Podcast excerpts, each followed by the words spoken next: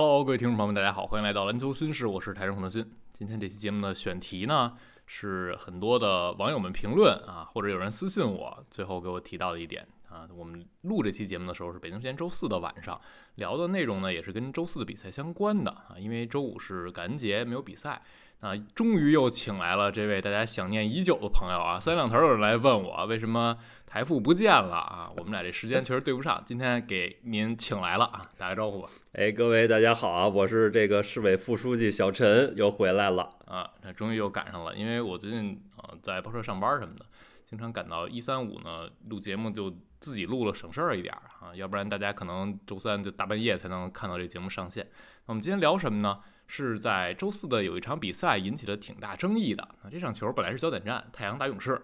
很多故事情节，比如保罗重新回到菲尼克斯啊，比如杜兰特和老东家见面啊，杜兰特和库里开机到现在表现也很好，但这些呢都不是这场比赛的主题。这场比赛的主题是一个名字，这个名字叫斯特福斯特啊，这位朋友，这位朋友呢是今天的主裁判，他为什么成为了主题呢？就是他在这个比赛里的戏份非常的重。啊，在上半场快打完的时候，他被保罗驱逐了。赶上一般的裁判驱逐球星呢，我们也不是没见过啊。前两天我们正好赶上过一场约基奇那场比赛啊，约基奇也是被驱逐了。但是这个比赛特别的地方在哪儿啊？就是福斯特和保罗这俩名字联系在一起就不太一样了啊。因为这场比赛开打之前，大家看到福斯特吹就微微一笑啊，因为保罗之前在太阳的时候，我相信有些球迷也呃还记得上赛季季后赛的时候。第一轮的第二场，啊，太阳是赢了快船队，那是保罗终结了福斯特吹的他的比赛季后赛的十三连败，之前是连续输了十三场球，到了那场球才赢的。然后大家可能会有这么一个印象，就说福斯特一吹保罗就输啊，有这种一生之敌的感觉。但其实俩人的恩怨是远不止于此啊，就是在之前已经有很多次保罗提到过福斯特吹罚这个问题了。比如我们看到的是在呃二一年季后赛的时候，当时太阳首轮输给湖人的 G 三那场比赛，福斯特吹的。赛后的时候，保罗就说啊，如果我是一赌徒，大家可注意了啊，他已经吹我季后赛，我输了连续十一场了。那他自己都把这个事儿提出来了。然后再往前呢，在一九年有一场常规赛的时候，也是赶上了福斯特吹，然后吹完保罗输了。那那场之后，保罗说自己。已经找过联盟聊过福斯特吹自己比赛这个事儿啊，说明当时背后有一些故事。再往前推呢，二零一八年的时候，当时呃保罗还在火箭呢，那个时候也是在一场常规赛吧啊，当时保罗被吹了一个 T，被福斯特吹的。赛后他也是面对很多记者在说，今晚我领了一个 T，嗯，领了一记饭，福斯特干得漂亮啊，你明白我的意思，他是永远不会失败的。所以这俩人这个故事往前推呀，这一路往回推，时不时的就能赶上俩人。擦出这种摩擦或者有一些小的矛盾，直到今天的赛后啊，保罗面对媒体的采访，终于把这个事儿多说了两句，虽然也没有说透啊。他说：“我和福斯特这个明显就是个人恩怨。”他说：“这是私人恩怨。”啊，联盟知道，每个人都知道，那个是和我儿子有关的一次冲突。那我想说的是，裁判你想怎么判、怎么表达都没有关系，我们可以在场上讨论，你说你的，我说我的。但是呢，你不能用技术犯规来当做你表达态度这么一种方式，这是我不接受的。然后底下有一些记者就追问说，不知道是什么事儿啊，就想多了解一下。但是保罗也没有完全展开说，那他就提到自己在效力快船的时候，当时呢有这样的一个摩擦过后。当时的太快船的主帅里弗斯，包括保罗、保罗的父亲，然后福斯特，他们还进行了一次会面啊。那次会面具体有什么内容我不知道，但能知道就是这会面结果也不会很理想，要不然之后也不会发生这么多事情。所以这一切结合到一块儿，就把这福斯特和保罗的事儿给大家捋的差不多了啊。有的朋友可能想问，你能不能再扒一扒他们到底发生了什么事情？这个是因为涉及到保罗自己私人的事。所以肯定是没有人把这个事情曝光的啊，除非是保罗自己把这事儿讲出来。那小陈对于这场比赛，你看到这个驱逐的画面了吗？呃，我看了一下，我看了一下，就是怎么说呢？就是你当时如果只回顾这一个镜头，嗯，你会觉得呢也是情有可原，是对吧？就跟咱们那天那个岳老师那个那个 T 也也是一样，哎，因为岳老师他张嘴没张嘴，肯定张嘴了，嗯，对吧？你两次都是张嘴了。啊，那是不是吹的 T 有一定道理？那肯定你你要这么说也可以这么说，嗯，对吧？但是就结合上你刚才说这所有的背景，然后结合上今天这个环境，你想今天是保罗第一次回菲尼克斯，哎，那他作为被送走的一个球星，他肯定也是想在这个主场面前，就是在这个太阳的这主场面前去证明自己啊。嗯，上半场其实打得非常不错啊。如果说今天正常打，他有可能是一个两双的一个一个一个一个比分，一个数据，嗯啊，但是就给驱逐了。哎，所以说你就不由得不去多想，这到底是在干什么？是，就像小人提到的，如果你只看这场，哎确实福特先给了他 AT，对，然后呢，保罗还是在说，还是在说福特再给 AT，保罗就冲上去啊，嘴上输出了一些不能播放的内容，然哎后库里也拉他把他拉走。赛后科尔是这么说，他说保罗吃第一个 T 我可以接受，啊，但是第二个 T 我觉得没必要。当然他肯定向着自家孩子说话嘛。是，然后福斯特在接受采访的时候也是啊，所谓这个 report poll 嘛，就是裁判赛后解释自己的一些吹法。他说的就是啊，很简单，第一个 T 因为你做了违反体育道德的事情，然后第二个 T 呢是你还继续做违反体育道德的事情啊，听君一席话，如听一席话。但是就是结合在我们刚才说的那一切，啊，这俩人是有恩怨的，这个不是简单的一场比赛的事儿啊。包括今天福特其实整场吹的呀不是很好啊，最后两队罚了八十一个球，太阳罚五十二个，两队嗯从球员到媒体都不是特别满意。一场没有加时比赛打了两小时四十多分钟啊，也是挺夸张的。但是我们想从这个话题引申出来的是什么啊？大家也可能想要去问呢，就是 NBA 的裁判和球员之间到底有没有这种小的恩怨、小的过节？这个是我们今天想聊的一个话题。那我去稍微回想了一下啊，呃，小陈可以先提一下你们嗯马刺当年经典的故事。哎，马刺经典故事大家也都很熟悉了，嗯，就是邓肯啊，在这个比赛中坐在替补席上啊，然后呢，因为跟队友之间有一些调笑的过程，嗯，他就一乐一鼓掌。这克劳福德呢就误会了，其实其实这事儿跟裁判都没有任何一点点的关系，嗯。啊，我也不知道为什么说这个主裁判他在场上吹罚，他的注意力能放在替补席的这个根本没有站起来的球员这儿，哎，这个想想也是到现在觉得不是很不可理解的一个事儿吧，嗯，啊，他就认为邓肯是在针对他，是。他就给了坐在板凳席上的邓肯一个 T，是啊，那个是非常经典的画面了。对，虽然不是在比赛场上的，但是很多时候我们看到马刺，甚至在回顾一些克劳福德的经典瞬间的时候，都会把那个场面搬出来。对，成了现在 NBA 最著名的梗之一。哎，那剩下的我去回想了一下啊，我想到的一个呢，就是托尼布拉泽斯，嗯，托尼兄弟。哎，这位大家也应该很熟悉，他跟福特一样，都是这个赛季在执法 NBA 的第三十个赛季，很资深老裁判。他和约基奇之间其实是有一点小的过节的，或者说大家总会提到，因为我们看到很多掘金球迷啊，可能会说啊，别让托尼老师吹我们的比赛，别让他吹约基奇的比赛。他们和他和约基奇之间是有什么事儿呢？我查了一下，最早应该是二零一八年的时候，托尼布拉斯斯有一场比赛就把约基奇两踢驱逐了，两人就是吵了两句啊，看上去有点小的矛盾。然后之后呢，每次赶上这啊托尼兄弟来吹的比赛的时候，整个约老师这个脾气或者跟托尼兄弟之间就是有一些不对付。包括上赛季季后赛掘金打太阳那一轮，呃，约老师在场边推了太阳老板伊什比亚那场比赛，嗯是布拉泽斯吹的。那他也是给约基奇这边吹了啊犯规的球，所以当时这些啊拉下来，大家可能就会觉得布拉泽斯和啊约基奇之间是有一些小摩擦。但其实我们看到这个赛季那场比赛啊，在咱俩说的约基奇被驱逐前一场打骑士第三节吃到午饭那场球也是托尼布拉泽斯吹的，所以很多掘金球迷也在说。但其实我看到的一个数据都是有统计的啊，在一七到一八赛季开始往后。当托尼布拉泽斯吹的比赛的时候，掘金是十九胜八负，这胜率还是挺好看的。所以从胜率上倒不至于出现像保罗季后赛十三连败这么夸张的这个事儿。然后这个是托尼布拉泽斯和约基奇，他俩可能有一点小的摩擦。另外呢，我还查到了一个是，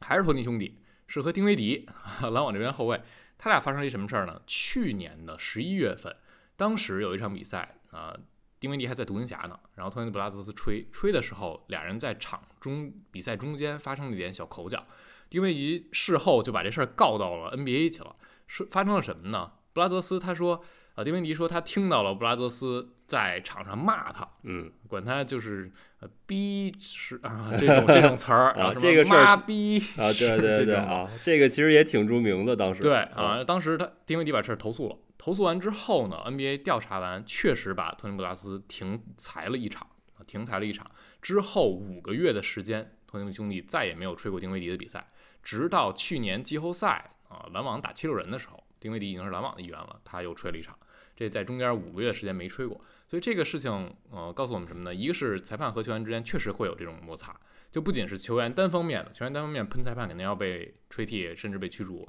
但也有这种裁判嘴上不太干净的。然后还有什么呢？就是这种摩擦出现之后，经过调查确有此事，联盟是会做出一些呃决裁的，就比如说停裁一场，包括五个月没有让他吹丁威迪的比赛，肯定也是有意安排的。所以我们看到的是，今天这场比赛吹完。很多人，包括媒体人，也在社交媒体上说，要不要以后就别让啊福斯特吹保罗的比赛了？这个确实也是很多人的声音。我们不知道 NBA 有没有明文规定出现这种啊，我我猜是没有，我没有注意过，应该不太可能真的出现就让一位裁判不吹一个球员的比赛。要真这样，那三天两头闹矛盾，那这裁判越用人越少，好多比赛都不能吹了。对。那么这个事情是我们啊开始这期节目想聊的一个，就是从球员和裁判之间会有这些小的摩擦、小的恩怨。那我们想再进一步展开的就是开季到现在的一些吹罚的感受。因为我和小陈很明显，我们俩都不是那种天天哎我逮着裁判说啊，一场比赛恨不得就非得啊裁判吹的怎么怎么着，这比赛结果就决定了。但我们这期节目是想聊。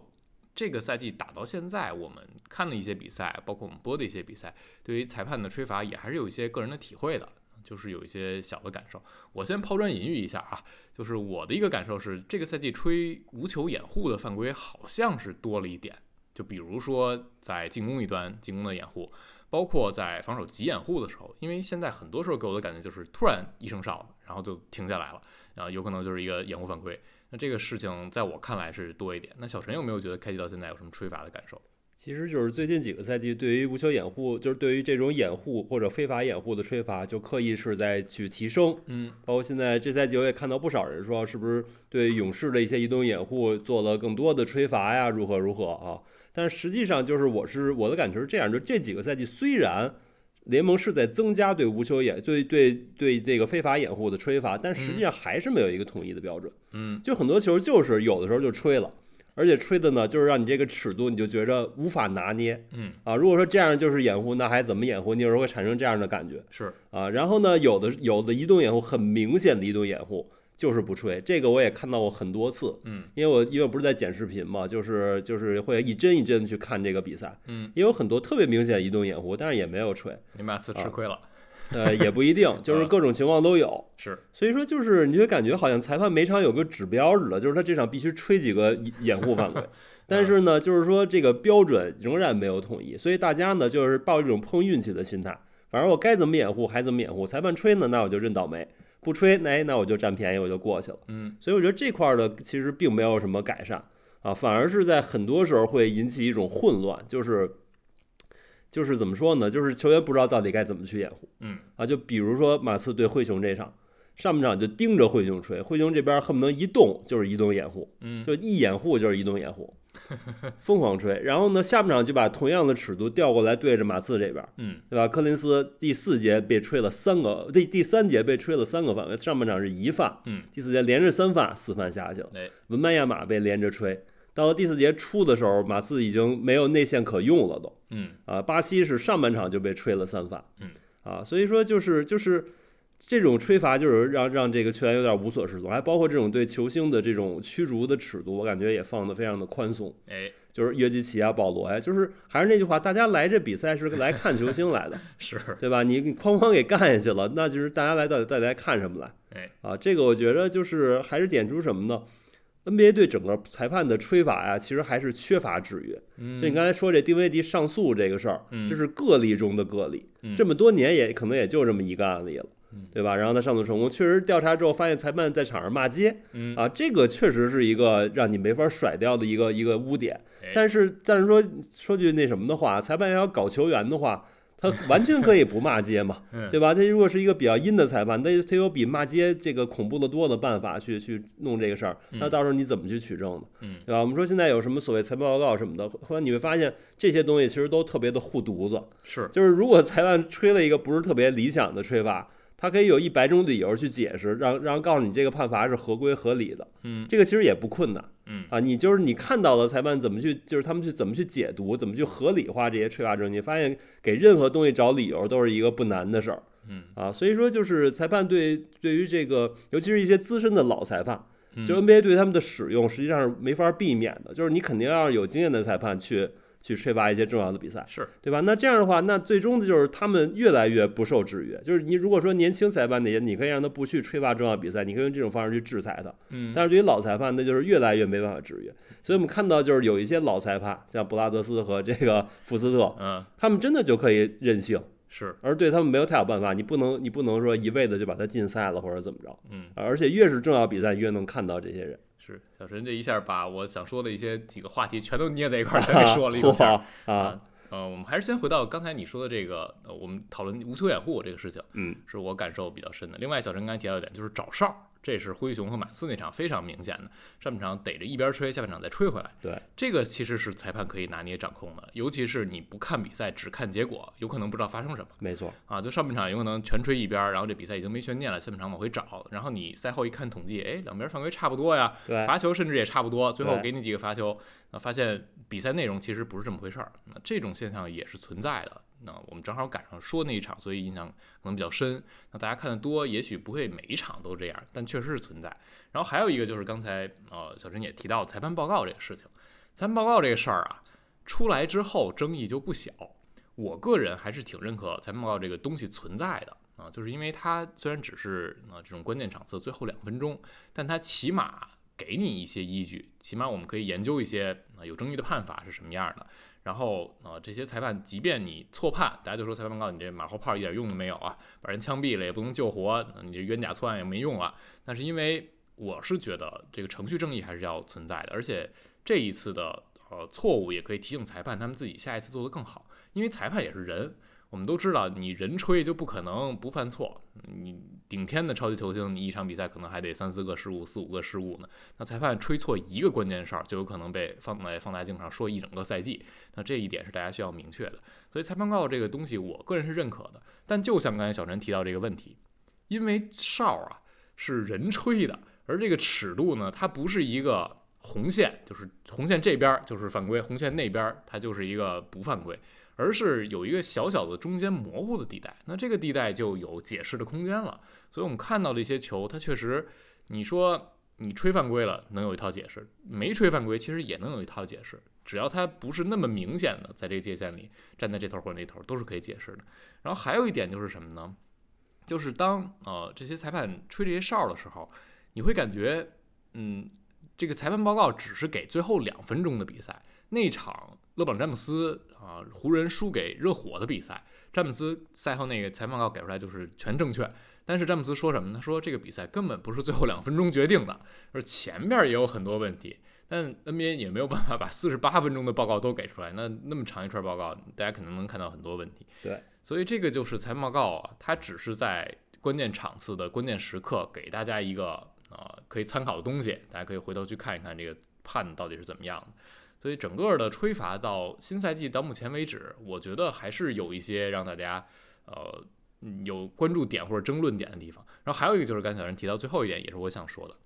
啊，关于球星的驱逐问题，这个赛季到底是不是有点过了？因为印象挺深的是字母那场被驱逐，他是身上背着一个 T，然后下半场有一个球他是隔扣了斯图尔特打活塞那场，对，隔扣完之后他就瞪着斯图尔特看了一眼啊，确实这个动作呢，你要是放在呃，平常是有可能给一个 T 的，但问题就是字母背着一个 T，当时裁判还是特别不犹豫，直接又给了一个 T，把字母驱逐了。就所有这些，你说按规则能不能吹都可以吹，嗯，对吧？但是就是说呢，说句实在话，也不是每次都吹的，是啊。那为什么就是说很多时候就很果断就把一个球星就给驱逐？嗯啊，我觉得这是需要一个解释。所以这个时候就很考验裁判的智慧。对，裁判你心里有没有这根弦儿？是不是在那一瞬间你也有点上头？跟对方较劲了，那这个较劲的结果你自己能不能承受？因为 NBA 是一个呃商业联盟，最重要的资产、最重要的商品就是超级球星。一场比赛你第二节、第三节把超级球星罚下去了，那这些球迷看什么？我相信大家也不是特别乐意，包括这些媒体人也不是特别乐意。那这个是裁判需要去考虑的。然后今天我写这个福斯特和保罗这事儿的时候，我也写到了福斯特呢，他在 NBA 只才三十个赛季了。吹了一千六百多场比赛，二百四十多场球赛，总决赛都吹了二十四场了，那就是很资深。如果放在裁判领域，他就是超级巨星。但是，一场篮球比赛，大家看的不是裁判，大家最希望看到的是，我一场比赛看下来没觉得裁判存在，对，甚至是 AI 在吹的这种感觉最好，就像电脑游戏似的，全是这种机器的最好。那如果你裁判让大家全都记住你的名字，看到你的表演，那整个你的吹罚是一定失败的啊！不管你是裁判界最资深的啊，你的哨是金哨还是怎么样，只要你存在感过强，我相信大家肯定是不满意的。那这也就是像人刚才提到的，像福斯特呀、像布拉德斯啊这种老裁判，他可能。呃，确实会有更高的这种姿态和态度啊，确实有自己很权威的这种感觉。他在吹的时候，难免也会有一些过激的举动。所以整个我们聊下来这一期，大家就看到，嗯，我们去分享了一些球员和裁判之间有一些小的恩怨故事。然后开季到现在，也确实有一些吹罚问题，让大家是看到的。那就希望随着赛季的行进啊，是这个磨合能不能变得更好。那其实我还想聊一个小的话题，就是裁判和球员之间能不能更好的。友善的共存沟通，为什么想到这个话题呢？就之前在 CBA 啊，当时还疫情期间在 Bubble 里边在集中办赛的时候，呃，CBA 联盟特意搞过这种小活动，就是把 CBA 的一些名哨放到各队的训练课上去吹他们的训练课啊，让他们去在训练中就感受一下裁判吹罚这个尺度，同时呢也和裁判进行一些交流，包括呃。我忘了 CBA 还是 NBA 是不是有搞过这种让球员尝试去吹哨，去吹一些，比如说裁判去在场上去打，或者裁判在边上看着，让他们去感受一下吹罚的这种感觉。因为如果大家在现场看过，就比如说 CBA 的比赛，您一定能感觉到，就比电视机上看的球员的这个比赛节奏，整个比赛的节奏，球员的移动的速度要快很多。很多时候你根本都来不及看场上发生了什么。啊，即便有三个裁判，他们分工很明确，哪个人看什么区域，还是有很多会看漏的。这个时候，所以我去 CBA 现场看球的时候，真的能挺明显的看到一些裁判的错判。嗯，就是因为可能正好那个角度裁判是没看见，然后我在另一个角度能看得很清楚。那在 NBA 赛场上，你能想象到 NBA 球员的运动能力要比 CBA 强多了，所以他们的在比赛中的吹罚难度是更高的。我之前看到忘了哪个媒体人说过一点，他说其实 NBA 裁判还是值得一些掌声的。很多时候，这个哨吹出来，你第一反应就是啊，这犯规了，或者啊，这走步了。然后慢镜头一回放，确实是犯规，或者确实是走步。那这样的镜头，其实大家不会给裁判送上掌声，只会觉得这是你做你应该做的事情。所以这个也是呃，希望大家能有一个更平和的心态。裁判哪怕百分之九十正确率的吹判的这种呃能力，也还是有百分之十是大量的错误。真正好裁判可能要需要做到。百分之九十五、九十六更多，我不知道有没有呃更懂裁判、学过裁判的球迷可以跟我们进行这个分享。所以就还是希望大家能够呃把心态放平，吹罚这个事儿情，我一直在说风水轮流转的，有可能这一次你吃亏了，下一次赶上你占便宜，大家就是谁也别说谁就完了。小陈还有什么想说的吗？